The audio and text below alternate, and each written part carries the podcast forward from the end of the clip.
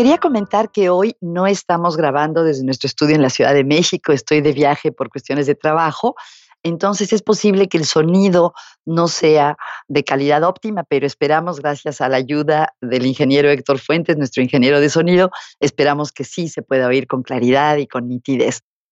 Hola, bienvenidos. Hoy estoy muy contenta de tener nuevamente aquí a mi querida amiga y colega Claudia Morales Cueto que estábamos haciendo cuentas y en la corta vida de este podcast ella ya ha aparecido tres veces, esta sería la tercera ocasión, cosa que le agradezco mucho porque tiene muchas cosas interesantes que compartir con nosotros, muchas experiencias dentro del mundo de la psicología positiva.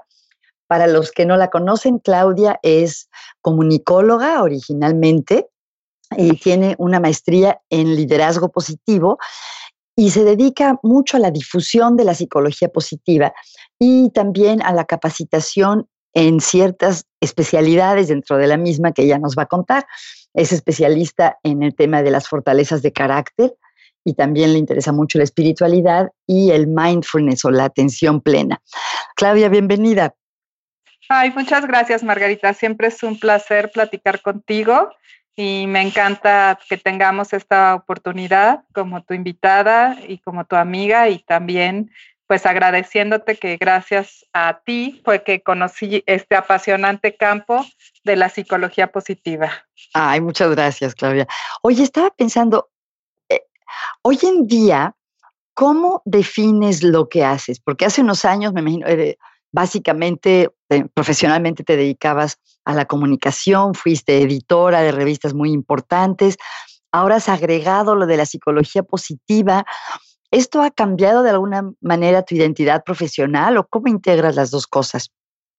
Pues mira, desde, yo creo que desde siempre soy una persona que tiene muchos intereses y eso a veces me cuestionaba mucho porque decía, bueno, ¿por qué me gusta bueno, inclusive cuando escogí la carrera que escogí, que escogí comunicación, pues también tenía dudas si lo que tenía que estudiar era literatura, porque me gustaba mucho leer y analizar textos y escribir, o tenía que estudiar medicina porque me apasionaba conocer todo lo que tenía que ver con nuestro cuerpo y los procesos de, de cómo las células crecen, se reproducen y cómo funcionan los órganos, y además pues tratar de ayudar a las personas por ese medio, ¿no? Y también me interesaba la psicología y entonces, bueno, desde siempre he tenido muchos intereses y creo que por eso fue que escogí la carrera de comunicación, porque en la carrera de comunicación, al final de cuentas,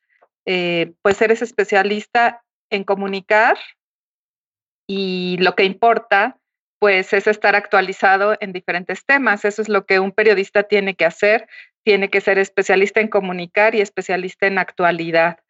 Y por eso también me apasionaba hacer revistas, porque cada número era un número diferente. O sea, aunque la revista fuera para niños o una, hice en otro tiempo una revista para una de las tarjetas de crédito más importantes que hay en el mundo, eh, también hice para revistas para ayudar a las mamás a, a educar a sus hijos y así. Eh, y aunque existe, claro, una línea editorial, pues cada número es diferente porque pues les tienes que dar a los lectores lo más reciente que hay en, el tema que a ellos les interesa. Entonces, em, pues como que a mí a veces me hacía ruido esto de, de que yo, bueno, sí, eh, editaba y comunicaba, pero tenía tantos, tantos intereses que decía, soy especialista en nada, ¿no? Y por eso llegué a la conclusión de que era en ese momento especialista en actualidad. Qué bien. Y, después, em, bueno, cuando realmente llegué a la psicología positiva, porque justamente por querer dar un contenido de mayor calidad a mis lectores, me encantaba hacer revistas porque cada número era diferente y en ese momento, pues mi especialidad era la actualidad. Qué interesante. gracias. Y bueno, pues justamente por eh, querer dar un contenido de mayor calidad a mis lectores, llegué a la psicología positiva, porque todas las revistas que yo hacía tenían como propósito ayudar a las mamás y a los niños en su crecimiento y desarrollo personal. Entonces, pues siempre estaba buscando cosas que me ayudaran a crear ese tipo de contenidos o colaboradores que fueran especialistas en estos temas. Entonces, en, pues llegué al diplomado de, de, psicología positiva en la Ibero en 2009, que fue cuando, cuando nos conocimos. Y ahí realmente pues se abrió una puerta muy importante porque muchas cosas que, que antes pensaba, pero nada más como por sentido común, por ejemplo, que, que es mejor cuando te explican algo difícil, eh, motivándote a aprender y diciéndote que puedes, eh, que eso, bueno, pues parece que suena lógico, pero luego pasa en la escuela, por ejemplo, que los profesores castigan o se burlan y creen que con eso la persona va a tener motivación, ¿no? Y entonces, bueno, aprendí cómo en la psicología positiva podemos construir aprendizajes a partir de las emociones positivas y de basarnos en las fortalezas que las personas ya tienen. Y fui aprendiendo pues muchos temas y muchas cosas que, que me han ayudado en mi bienestar y a comunicar bienestar a los demás, primero por medio de las revistas, pero pues después esto es tan apasionante que como, como bien dices, pues me empecé a interesar en el mindfulness, hice la maestría en liderazgo positivo para poder aplicar la psicología positiva a organizaciones y grupos. Y de repente dije, bueno, ¿y, yo quién soy? ¿No? Porque además, bueno, eh, tengo todo, también el gran interés por la espiritualidad. Y entonces yo dije, bueno, o sea, como que hago demasiadas cosas o tengo muchos intereses, pero también me doy cuenta que es una constante en mi vida y tiene que ver con mi fortaleza de curiosidad. Y me puse a trabajar en mi propósito, porque el propósito es el eje que nos ayuda a, pues, como a embonar todas nuestras facetas para tener una vida con, con mayor bienestar y tener, mm, pues, eh, un mayor sentido y significado. Entonces, eh, después de estar pensando y meditando, llegué a un propósito que une todo lo que hago. Ajá, ¿qué es? Que es eh, comunicar el amor. Qué bonito. Y este propósito tiene que ver con, con mi faceta de comunicadora, que creo que es una habilidad que, que tengo, que, que, la practico por escrito y ahorita tú me das oportunidad de, de hacerlo en el podcast o lo hago en el salón de clase o cuando me invitan a dar una conferencia y elijo los contenidos que, ayudan a crear conexiones cercanas con las personas, conexiones cálidas, conexiones que, las favorecen, que es buscar el bien del otro, y esto ya sea eh, por escrito, eh, de manera hablada, eh, en grupo o de manera personal. Y pues esto une tanto la espiritualidad, la psicología positiva y todos los otros temas que están alrededor de esto, como también el mindfulness. Qué bien. Por cierto, cuando te presenté no hablé de los libros que has escrito que tienen que ver con espiritualidad, pero si quieres eso lo dejamos para dentro de un ratito, para entrar. Muy bien. Pues, ¿qué tal? Mencionaste las fortalezas y el mindfulness, que son dos temas eh, de psicología positiva con los que tú trabajas. ¿Por qué no nos cuentas? Empecemos por las fortalezas, Claudia. Algunas personas dicen que el estudio de las fortalezas, las fortalezas de carácter sobre todo, es la joya de la corona de la psicología positiva. Eh, ¿Tú qué opinas de eso? Y cuéntanos, ¿por qué te interesa especialmente este tema? Pues me interesa mucho porque, bueno, yo no conocía, antes de estudiar psicología positiva, no conocía el modelo de bienestar de Seligman, obviamente, porque ni había oído hablar de Seligman. Pero siempre me llamaba la atención que todas las personas tienen algo bueno y que, pero, y que no somos iguales, ¿no? Que, cada persona se distingue por algo, que aunque todos los seres humanos tenemos eh, dos ojos de nariz, boca, cerebro, estómago, corazón, em, tenemos facilidad para hacer diferentes cosas y enfrentamos adversidades parecidas como una enfermedad o la pérdida de un ser querido de maneras diferentes y podemos crecer aunque haya adversidad. Entonces, cuando conocí la psicología positiva y conocí el concepto de fortalezas, me llamó muchísimo la atención que hubiera estos rasgos que nos hacen más fuertes y que nos ayudan a tener una vida mejor. Eh, ya ahí, cuando conocí el modelo de bienestar eh, que propone Seligman de PERMA, vi que las fortalezas son el cimiento de todos los elementos del bienestar, eh, porque a la base del modelo están ahí y son las que permiten que uno pueda eh, vivir con mayor positividad, establecer mejores relaciones, concentrarse en una tarea, tener mayor sentido de vida, eh, tener logros. Entonces eso pues se me hizo muy interesante poder conocer mejor el uso de las fortalezas. Y algo por lo que me he interesado es en aprender a usar las fortalezas de esta manera consciente, porque me he dado cuenta, eh, conforme ha crecido la difusión de la psicología positiva, la gente a veces hace su test de fortalezas y se queda con eso, como si fuera una etiqueta, como un poco como si casi que el horóscopo, ¿no? Yo soy Capricornio y tú eres Tauro. Ah, sí, yo tengo la fortaleza de gratitud o yo tengo la fortaleza de honestidad y ya se vuelve una etiqueta y se pierde la riqueza de lo que son las fortalezas como rasgos positivos de personalidad. A eso iba, Claudia, que me leíste el pensamiento, porque estaba pensando que a lo mejor para las personas que nos escuchan por primera vez, no queda claro a qué nos referimos cuando hablamos de fortalezas. ¿Podrías explicarlo un poquito? Sí, pues las fortalezas son, como decía, rasgos positivos de personalidad que eh, tenemos en como una semillita cuando nacemos, son parte de nuestro carácter y estas fortalezas eh, bueno, pues hay niños, por ejemplo, que vemos desde que son bebés, que quizás son muy curiosos, o niños que eh, a veces sorprende que hay bebés que desde chiquitos son como muy compasivos, ¿no? Que, que en general, si se pone a llorar un otro bebé junto, están tratando de ver cómo lo, cómo lo consuelan. Eh, o niños que, que son muy amorosos, mientras que otros son eh, pues más investigadores y todo eso tiene que ver con las fortalezas. Entonces, a diferencia del talento, que pues eh, una persona que tiene determinado talento, pues ya nace con él y puede cultivarlo, pero no una que no lo tenga no lo puede desarrollar. Eh, las fortalezas, tenemos ciertas fortalezas características desde que nacemos, pero a lo largo de la vida, por la educación o por las circunstancias que tenemos que enfrentar, podemos desarrollar otras fortalezas.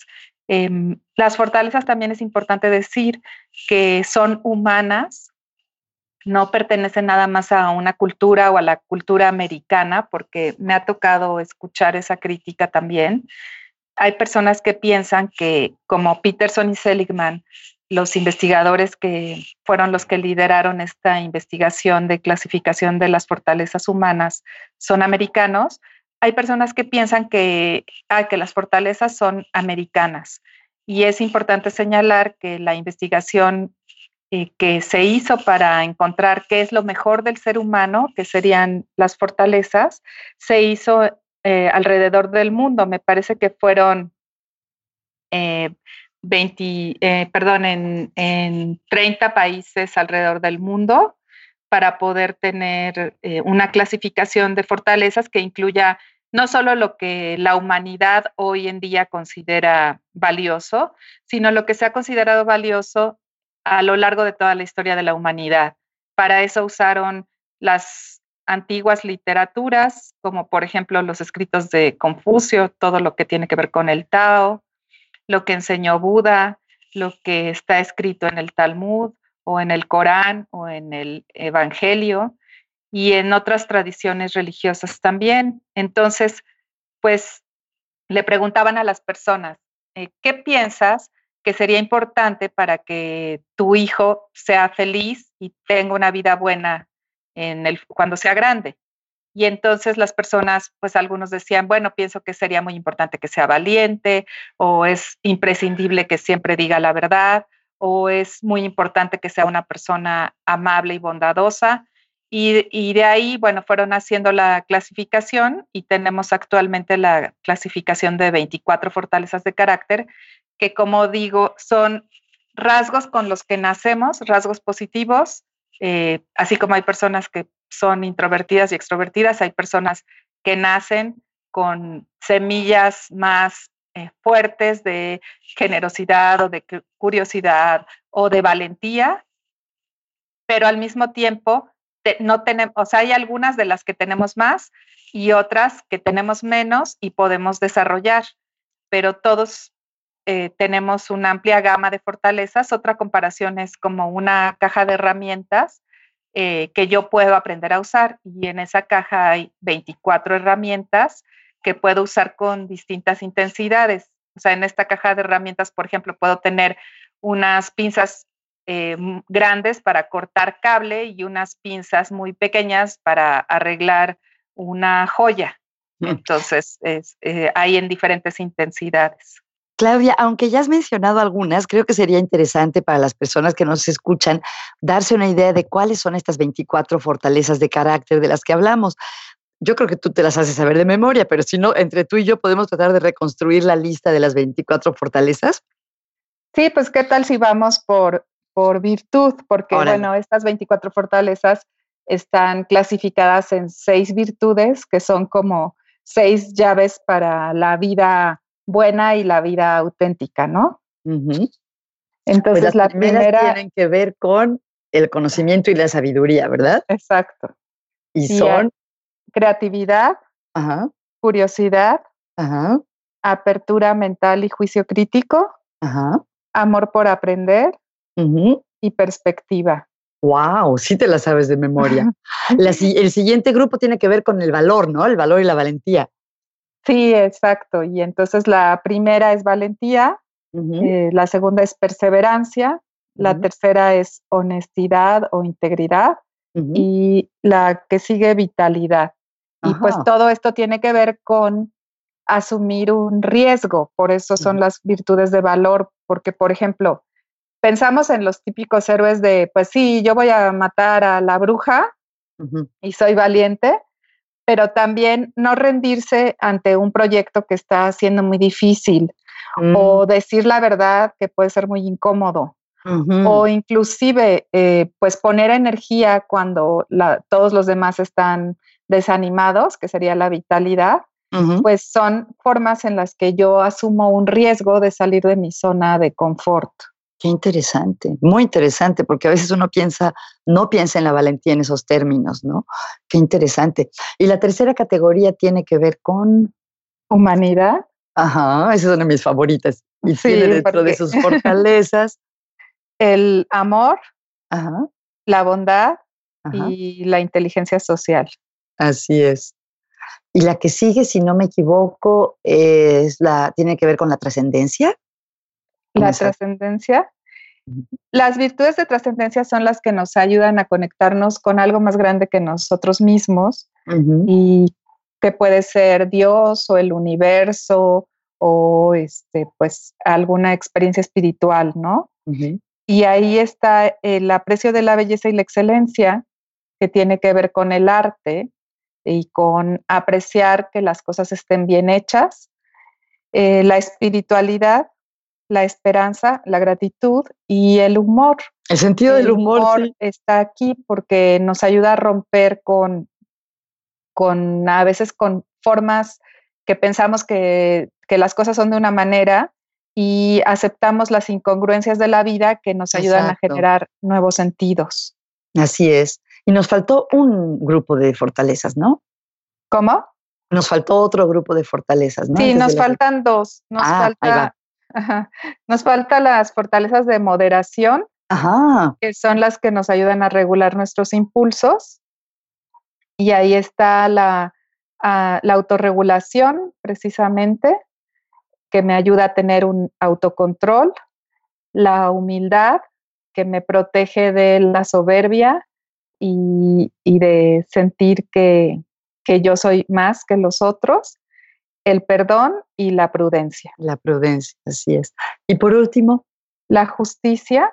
En estas fortalezas de justicia, que es dar a cada quien lo que le corresponde, está el liderazgo, la equidad y el trabajo en equipo. Qué bonito. Pues ya se están dando cuenta las personas que nos escuchan de qué bonito es ver cómo esta especie de paleta de colores de pintor de las diferentes fortalezas de las personas, ¿no? O, como piezas de un rompecabezas de la personalidad humana desde el lado más luminoso. Entonces, cuéntanos un poquito, Claudia, tú, eh, ¿cómo trabajas tú con las fortalezas? Si te invitan a una organización, a una escuela, ¿qué se puede hacer? Si alguien te pregunta, bueno, ¿y de qué sirve conocer las fortalezas y cómo se pueden conocer? ¿Tú qué respondes? Bueno, es importante conocerlas porque son, las usamos siempre, aunque no las conozcamos. Entonces, como te decía, yo descubrí cuando empecé a estudiar psicología positiva que una fortaleza que siempre tengo constante es la curiosidad. Y la curiosidad realmente me ha ayudado, eh, pues, a todo, ¿no? A, relacionarme con las personas, a la crianza de mis hijos. Cuando estaba en esta industria editorial, a veces había reuniones de trabajo que podían ser muy largas y, ya, y pues uno se empieza a aburrir o empieza a, a, sentir que tiene muchas cosas que hacer, ¿no? Como nos pasa a muchos ejecutivos. Y yo ahí decía, sin saber, sin conocer la fortaleza, ni sabía que se llamaba fortaleza, yo decía, tengo que estar en esta junta y ya, ya llevamos aquí dos horas. ¿Qué puedo hacer para que no sea tan pesado para mí. Y yo llegué a la conclusión de que si ponía mucha curiosidad y ponía mucha atención, eh, me, mm, pues por lo menos se me hacía más ligero y podía aprender algo, ¿no? Entonces, ese es en mi caso, pues yo ya desde niña he usado la curiosidad y otras fortalezas que son mis fortalezas características. Y lo digo porque todos las usamos eh, todo el tiempo son como nuestras herramientas favoritas, las fortalezas insignia, para resolver las situaciones que se nos van presentando en la vida. Pero eh, muchas, pues muchas personas, la mayoría de las personas las usa sin saber que son fortalezas. Inclusive en ocasiones piensan que son defectos porque es algo que, que no conocen bien de ellos o no es una fortaleza o una característica que tengan otras personas de su familia o de su medio ambiente, entonces sienten que, que porque ellos son así. Hmm. Entonces, pues lo primero, pues es identificarlas. Ese obviamente es el primer paso y, y hay un, un, test en el sitio web de VIA, que VIA, el Instituto VIA, el Instituto VIA del Carácter, es la organización en la que se ha sistematizado pues la mayor parte de la información acerca de fortalezas, como las ve la psicología positiva y de acuerdo a la clasificación que hicieron Peterson y Seligman. Entonces, bueno, pues si yo hago el test, ahí viene cuáles son mis fortalezas. Pero como te decía hace rato, muchas personas se han quedado nada más con esa identificación y entonces ya es una etiqueta que me pongo, pero pues no sé, no sé por qué me salió eso. Hay personas que dicen, ay, no, es que yo me identifico más con mis fortalezas medias. Eh, yo no sé por qué me salió, por ejemplo, liderazgo, no sé por qué me salió valentía o no sé por qué me salió humor, no entiendo. Y es importante que una vez que las identificamos, eh, pasemos a una etapa de exploración, observándonos cómo usamos estas fortalezas que pues de repente yo hice el test y, me salió. Entonces, bueno, a ver, eh, si hay una fortaleza que yo no entiendo muy bien, pues puedo eh, explorarla, perdón, em, pues viendo su nombre, ¿no? O sea, ¿qué quiere decir esta palabra? ¿Qué quiere decir creatividad? ¿Qué quiere decir espiritualidad? ¿Qué quiere decir gratitud? Y ver si hay un verbo porque las fortalezas son valores en acción, ver si hay un verbo que está asociado a esa fortaleza. Por ejemplo. A ver, hagamos el ejemplo, eso te iba a decir. Ajá. ¿Cuál? Por ejemplo, de, gratitud, pues el verbo que a mí se me ocurre, pues es agradecer, ¿no? Eh, de amor está amar, es muy fácil, ¿no? hay eh, otras no tan fáciles. de valor, por ejemplo, de coraje, de ser valiente.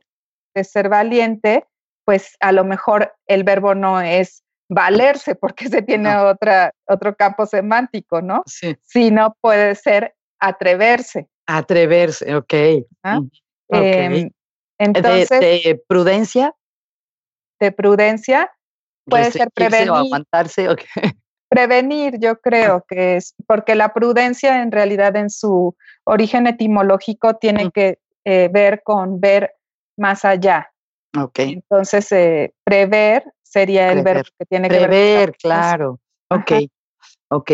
Oye, Claudia, ah, una pregunta. A, mí me encanta este test y como sabes lo uso mucho con mis clientes en coaching, en terapia, pero suponte que alguien te dice, pues yo no tengo internet o yo no sé cómo meterme a una página web. Hay otras maneras, yo creo que sí, me interesaría saber tú cómo lo ves, aunque no sea tan sistemático como el test, ¿de qué otras maneras en la vida diaria, por ejemplo, las mamás y papás pueden detectar las fortalezas de sus hijos o los administradores de un equipo en una empresa? ¿De qué otras maneras se notan las fortalezas de las personas? Pues las fortalezas son rasgos positivos que de eh, cosas que hacemos bien, o sea, lo notamos en lo que hacemos bien, lo que hacemos con frecuencia sí. Y además nos da energía. Una fortaleza tiene estos tres rasgos, porque hay cosas que a lo mejor yo hago bien, pero me desgastan y, no me dan energía, no me, no me gusta hacerlas. Entonces, por eso trato de no hacerlas con frecuencia, ¿no? Eh, puede ser que yo sea muy buena para, ¿qué te diré? Pues no sé, para juntar a, a personas, para organizar una fiesta, pero realmente, o sea, me sale bien, pero acabo agotado, ¿no? Entonces ahí no, no estoy quizá usando una fortaleza, estoy usando, o sea, una fortaleza insignia sobre todo. Pero si encuentro que hay una actividad en mi día a día en la que yo eh, hago algo bien, lo hago con frecuencia y me hace sentir muy energizado, es decir, me apasiona hacerlo, ese es como un signo de que ahí estoy usando mis fortalezas.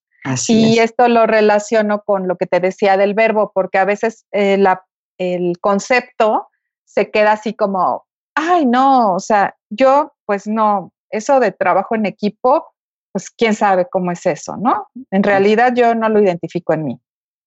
Y entonces cuando le preguntamos a las personas, bueno, a ver, la última vez que tuviste un problema en tu trabajo o en tu familia, ¿cómo lo resolviste? Y entonces quizá use verbos como eh, nos reunimos o colaboramos o todos, eh, o afirmaciones como entre todos vimos, y entonces ahí ya podemos darnos cuenta que estaba la fortaleza de trabajo en equipo en acción y ayudar a la persona a identificarla. Entonces, esta etapa de exploración es súper importante y como me decías, bueno, con los grupos o organizaciones que me invitan a trabajar con ellos el tema de fortalezas, no solo nos quedamos en la etapa de identificación, sino rescatamos historias y, eh, por medio de, por ejemplo, escribir el mejor yo posible o escribir el, perdón, el mejor yo que, eh, que he vivido o una historia del equipo.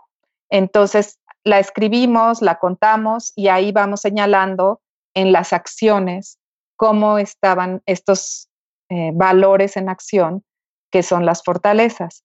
Eh, la etapa de exploración tiene que ver también como, con a lo mejor pensar en, en otras narraciones que me han inspirado, en novelas, películas que me han gustado. Muchas veces resuena la historia conmigo porque tiene que ver con cosas que son importantes para mí, que tiene que ver con mi marco de fortalezas y entonces por eso ese personaje me llama tanto la atención. Entonces, bueno, la etapa de exploración es muy, muy importante para poder comprender toda la dimensión de una fortaleza. Y esto incluye también aprender a usar las fortalezas en la intensidad adecuada. Como te decía, a veces bueno, tenemos estas 24 herramientas, pero no voy a usarlas de la misma manera según las situaciones diferentes, porque necesito usarlas, como decía Aristóteles, al hablar de la virtud, que la virtud se tenía que usar en el justo medio. Entonces, ni tan, tan, ni muy, muy. Ni muy, muy, ajá. Entonces, eh, no porque sean fortalezas, voy a usar la misma siempre para todo, porque entonces sería como decidir, bueno, yo nací con una herramienta que es el martillo, ¿no? Y entonces, pues quiero desarmar una impresora con un martillo, pues lo, hago a martillazos, se rompe, ¿no? Entonces, necesitamos conocer cuáles son nuestras diferentes fortalezas y aprender a usarlas en, la, en el justo medio, que esto quiere decir usarlas en la intensidad adecuada, en la situación adecuada y en la combinación adecuada. Esto forma parte de la exploración de fortalezas. Y vamos a aprender por medio de la exploración de fortalezas y de mindfulness, la atención plena, el ser consciente de usar las fortalezas con una intención. Eso me ayuda a ser mucho más efectivo y también a construir mi yo auténtico y a favorecer eh, mis relaciones, o sea, ser una persona que muestra en su vida autenticidad y bondad. ¿Qué es, Entonces, el yo auténtico? Hay eh, fortalezas, bueno, todas las fortalezas cuando no las uso en el justo medio se convierten en vicios. Por ejemplo, la curiosidad que tanto he mencionado hoy, cuando la uso con demasiada intensidad, pues me puede hacer una persona muy metiche, muy entrometida. Eh, y, por ejemplo, la bondad que tanto se alaba, si yo soy una persona muy bondadosa, pero eso lo uso para quererle resolver la vida a los otros, también pues estoy em, limitando su autonomía. Entonces es importante que me dé cuenta que las fortalezas, para que se usen en el justo medio, tienen que contribuir a mi beneficio y al de los demás. Esa es una muy buena pista. Si nada más estoy usando la fortaleza para mi beneficio, quizá la estoy usando en exceso. Y si la estoy usando para mi beneficio y para el de los demás, quiere decir que tomo en cuenta eh, su autonomía y el valor de las relaciones interpersonales. No nada más estoy imponiendo mi manera de ser. Qué padre. ¿Y qué pasa? ¿Tienes alguna anécdota que nos pudieras contar de qué pasa cuando alguien en su vida personal o en el trabajo empieza a conocer más sus fortalezas. ¿Tú has, visto alguna transformación o cambios sutiles o notables en las experiencias de estas personas?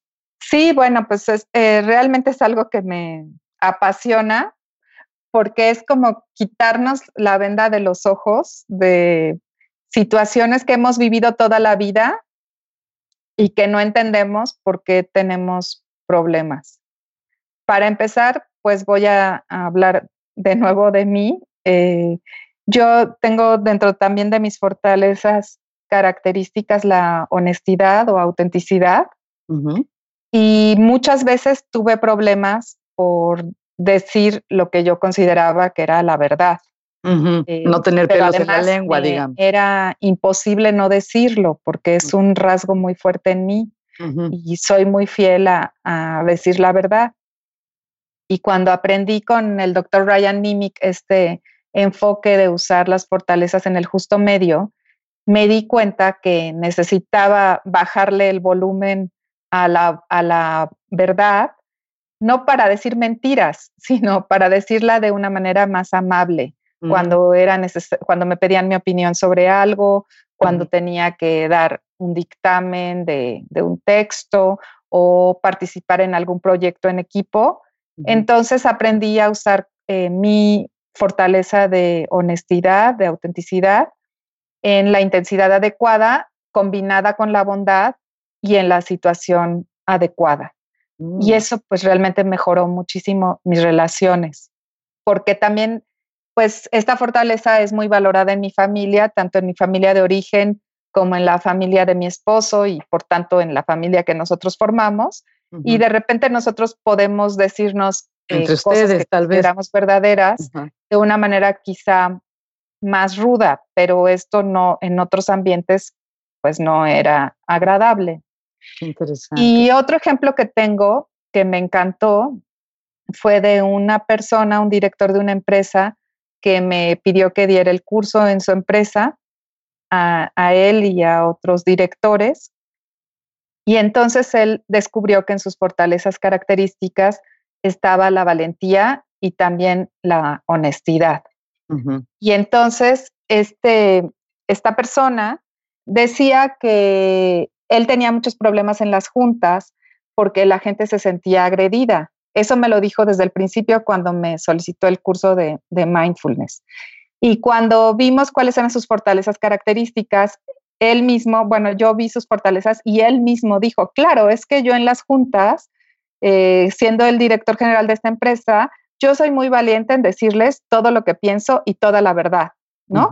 Y entonces él, eh, pues de esta forma las personas le tenían muchísimo miedo y las juntas se volvían muy tensas y ya muchas veces por miedo las personas no le decían las situaciones que existían. Mm, entonces revisamos qué otras fortalezas tiene él y tiene, ah, porque además su otra fortaleza que tiene es el aprecio por la belleza y la excelencia. Entonces, Le gusta que las cosas las hagan bien, supongo. Ajá, esa fortaleza usada en exceso nos lleva al perfeccionismo. Entonces, la valentía, la honestidad, el perfeccionismo, este, que es el aprecio por la belleza y la excelencia usado en exceso, hacía que, pues, de verdad que las juntas fueran muy difíciles, pero tiene una fortaleza que le ayudó a ¿Cuál? A, este, a mejorar sus relaciones porque él dentro de sus fortalezas insignia tiene el amor.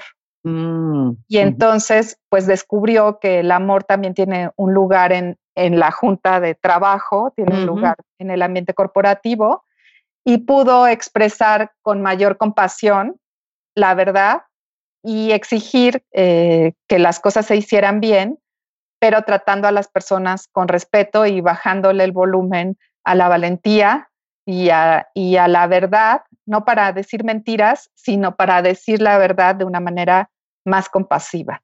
Y bueno, realmente en las ocho semanas que dura el curso de mindfulness y fortalezas, fue una transformación increíble. Una de, sus socias me decía que, que, la gente se preguntaba que qué estaba tomando, que por qué había cambiado tanto. ¡Qué increíble! Qué increíble. Una dosis de Claudia con fortalezas de carácter estaba tomando. Me lleva a reflexionar cómo estas fortalezas las usamos siempre. Como digo, es nuestra caja de herramientas para la vida, pero si aprendemos a usarlas de la manera correcta, en la intensidad adecuada y en la combinación adecuada, pues podemos tener una vida con mayor bienestar y también construir un mejor legado. Qué bonito. Oye, hablando de legado, Claudia, qué rápido se pasa el tiempo. Parte de tu legado tiene que ver con los libros que has escrito. ¿Nos puedes decir brevemente cómo se llaman estos libros que has escrito y de qué se tratan? Ah, bueno, pues ah, para mí eh, soy católica y una inspiración importante ha sido Santa Teresa de Jesús por sus enseñanzas en la oración y también porque ella, al descubrirse muy amada por Dios, pudo aprender a amar mejor a las personas. Es una mujer que valoró mucho la equidad en la España del siglo XVI, que era una sociedad muy estamental, en donde no había movilidad social. Santa Teresa fue pionera en crear comunidades de, de iguales. Y además ella, pues bueno, tiene unos escritos muy profundos y muy vigentes aún hoy en día acerca de cómo podemos eh, mejorar nuestra relación con Dios y profundizar en esa relación. Sin embargo, como ella escribió en el siglo XVI, es muy difícil a veces entender sus escritos y lo que yo hice con mi coautor, que es un carmelita descalzo, que se llama Enrique Castro Yurrita, lo que hicimos fue escribir cuatro guías para poder entender las cuatro obras principales de Santa Teresa. La primera, el libro de la vida, y el libro que escribimos se llama Vida que transforma vidas y está centrado sobre todo en el proceso de transformación personal por medio de la oración. El segundo libro es para poder entender el libro de Santa Teresa que se llama Camino de Perfección y este libro le pusimos El amor nos hará apresurar los pasos. El tercer libro lo escribimos para entender el libro de las fundaciones y le pusimos de bien en mejor y el cuarto libro se llama eh, Entra como puedas y es para entender el libro de las moradas del castillo interior, que es la obra, obra cumbre de Santa Teresa. Y bueno, pues el primero, el de Vida que transforma vidas, justamente hace 15 días hice el lanzamiento en Amazon, así que ahí está para todos los que les gustan los libros electrónicos. Los otros, pues en papel, están a la venta y pues pueden contactarme para si los quieren comprar. Ay, muy bien, ahorita te pido tus datos, pero para cerrar esta parte de los libros, tú has escrito cuatro libros, lo cual es algo impresionante y sé que eres una lectora muy ávida. Cuéntanos qué estás leyendo en este momento, Claudia. Si viera tu escritorio, tu mesilla de noche, Me imagino que hay muchos, pero así el primero que te venga a la mente, ¿qué estás leyendo ahorita? Uy, no, bueno, es que es una cosa tremenda. Como ya te dije, creo que la curiosidad es mi virtud y mi vicio, como bien dice esto de, de el estudio de las fortalezas. Pues mira, tengo en mi escritorio un libro de Savoring eh, de Brian Tiberov, que habla sobre la experiencia de saboreo. Tengo el libro de las obras completas de Santa Teresa, porque hoy en la noche empiezo un curso sobre el libro de las moradas. Y tengo también este, pues, eh, a ver, vamos a ver aquí qué más hay. No, ya, ya, con un par. Ah, un par, no, bueno, es que te digo, este, tengo ahí pues justo los dos temas que me encantan, que es la espiritualidad. y la psicología positiva, así es. Claudia, y la gente quiera saber más de tu trabajo, de tus libros, de los cursos que ofreces, ¿cómo pueden contactarte? Pues si quieren, les doy mi mail, es eh, claudia.morcueto.gmail.com. Estás en Facebook también, ¿no? Tienes una página muy bonita. Ah, en Facebook. Bueno, tengo una página que estoy, ah, bueno, tengo en Facebook una página de la espiritualidad de Santa Teresa que se llama Amigos de Teresa y también ahí lo tengo como página web, es amigosdeteresa.com para todo lo que tiene que ver con espiritualidad y estoy construyendo mi página de psicología positiva, apenas estoy empezando y se llama Vivir Felices Hoy en Facebook. Ahí la, si ponen esas tres palabras, vivir felices hoy, ahí la pueden encontrar. Qué bien, Claudia. Pues de verdad que comunicas mucho y muy bien y te agradezco mucho tu participación. Seguimos en contacto. Margarita, gracias a ti, gracias por esta oportunidad de, de, conversar sobre estos temas que nos ayudan a vivir mejor y que realmente son apasionantes. Perfecto. Muchísimas gracias, gracias a ustedes, gracias también a nuestro equipo de producción, a Juan Pablo Mesa, a Héctor Fuentes, a Jordi Oliveres por la música original. Y si les gusta el podcast, recuerden por favor de darle una calificación en iTunes y recomendarlo. Muchísimas gracias.